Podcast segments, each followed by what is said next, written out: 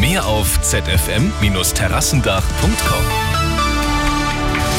Arabella München um halb sieben, das Update mit Cora Weidner.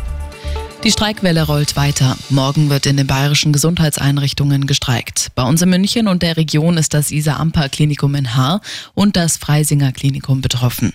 In Nürnberg müssen teilweise Operationen verschoben werden. Die begehrtesten Filmtrophäen, die Oscars, sind in der Nacht verliehen worden. Einer der großen Gewinner, der deutsche Antikriegsbeitrag im Westen nichts Neues mit vier Oscars. Lob kam von Kanzler Scholz. Zurück nach München. Das ist ein rabenschwarzer Tag, sagt der Betriebsrat von Galeria Karstadt Kaufhof. Der Warenhauskonzern will über 50 Warenhäuser schließen, davon auch Europas größtes, die am Münchner Hauptbahnhof. Und weil er sich gegen Einbrücher schützen wollte, ist ein Ebersberger jetzt vor Gericht gelandet. Er hatte eine LED-Lampe an einen Bewegungsmelder gekoppelt, sehr zum Leid seines Nachbarn. Die Lampe muss jetzt abgebaut werden. Immer gut informiert, mehr Nachrichten für München und die Region wieder um sieben und jetzt der zuverlässige Verkehrsservice mit Andy Karg.